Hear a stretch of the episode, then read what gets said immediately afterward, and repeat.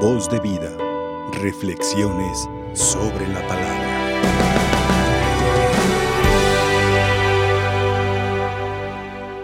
Mis queridos hermanos y hermanas, el encuentro con Cristo cambia radicalmente la vida de una persona e impulsa y te impulsa a la metanoia, es decir, a la conversión profunda de tu mente, pero también de tu corazón, haciendo pues tenerte una comunión de vida que se transforma en este seguimiento de Jesucristo.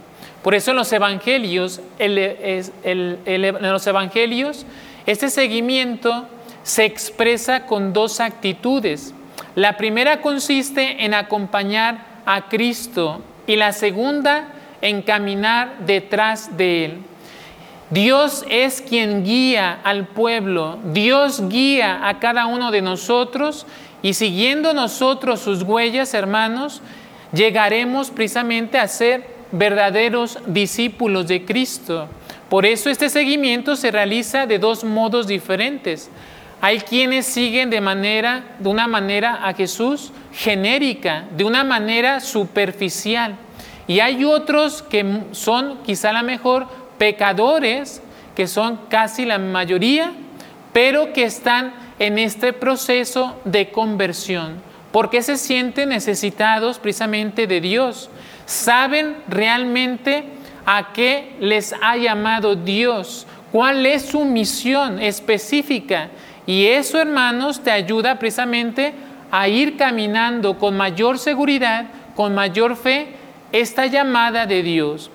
Las condiciones para recorrer el mismo camino de Jesús son pocas, pero son fundamentales. Es necesario, hermanos, dejar atrás tu pasado. Es necesario cortar con él de un modo determinante para realizar una conversión, una metanoia, para que tome sentido tu vida. Porque el cambio, más bien el encuentro con Cristo es lo que produce en nosotros una transformación total, una conversión. Pero esto exige precisamente sacrificio, exige una entrega total al Señor. Por eso dice Él, el que quiera venir conmigo, tome su cruz de cada día, niégase a sí mismo y sígame. Por eso este caminar, hermano, quizá la mejor, durante el caminar que llevamos hacia Jesús, va a haber espinas, va a haber piedras de tropiezo, va a haber pruebas, va a haber persecución, pero si tú persistes, el camino, este camino va a ser transformado. Ese camino te va a llevar precisamente a la gloria, porque eres testigo de Jesucristo, eres testigo de su palabra.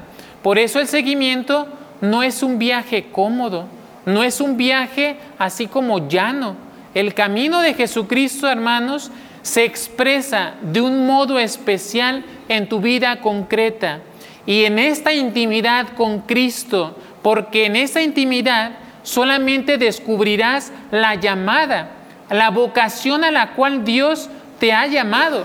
Por eso muchos de nosotros no descubrimos precisamente cuál es nuestra vocación. ¿Dónde me voy a realizar? Porque no hay una intimidad concretamente con Cristo. No hay una intimidad en la oración, en donde tú le dialogues, donde tú le cuestiones y le digas, Señor, ¿dónde me quieres? ¿En dónde voy a ser feliz? ¿En dónde me voy a desarrollar como persona? ¿Cuál es mi última meta, Señor, mientras estoy aquí? Y esa meta, hermanos, es que glorifiques con tu vida, con tus acciones a Dios, que lo glorifiques. Por eso el camino consiste en la imitación a Cristo, ¿eh? en la imitación a Cristo, no a otras personas, porque hay muchas gentes fuera de Dios que no conocen a Dios, que no saben escuchar a Dios e imitan a otros seres humanos. ¿eh? Hay muchos jóvenes hoy que tratan de imitar quizá a lo mejor las actitudes de algunos artistas y no quiero hacer promoción aquí, pero hay unos artistas que están ahorita muy pegando, muy, están de moda y que muchos quieren actuar como ellos, quieren quizá vestirse como ellos, se expresan como ellos, en vez de que su meta a seguir y a imitar sea Jesucristo. Jesucristo, hermanos, quiere entrar precisamente en tu vida, quiere entrar en tu corazón para liberarte de tus egoísmos, de tu orgullo, como dice a propósito San Ambrosio.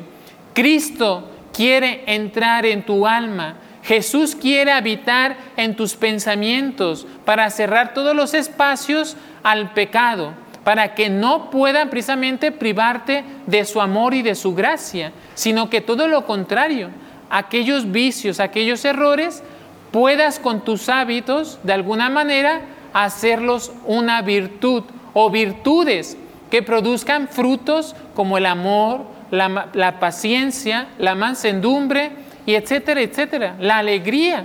Por eso, hermanos, hoy también yo te digo, si tú quieres seguir a Jesús, toma tu cruz de cada día y que tu cruz sea el bastón para poder seguir a Dios, para que puedas apoyarte de ella y puedas amar, puedas servir, puedas perdonar.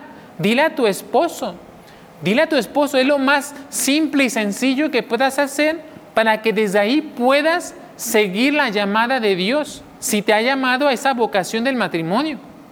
Dile, esposo mío, esposa mía, solo hay dos momentos que quiero estar contigo, ahora y siempre, ¿eh? ahora y siempre.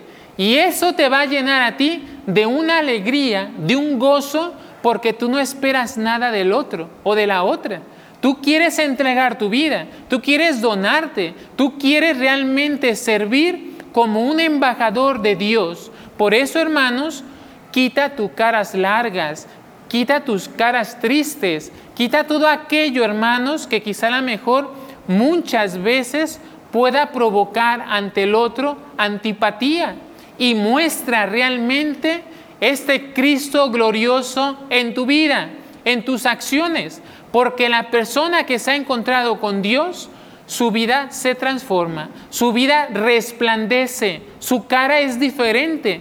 Yo no sé si se han encontrado con estas gentes, que cuando dialogas con ellos, te produce una paz, una tranquilidad, una armonía, porque está llena de amor, está llena de Dios.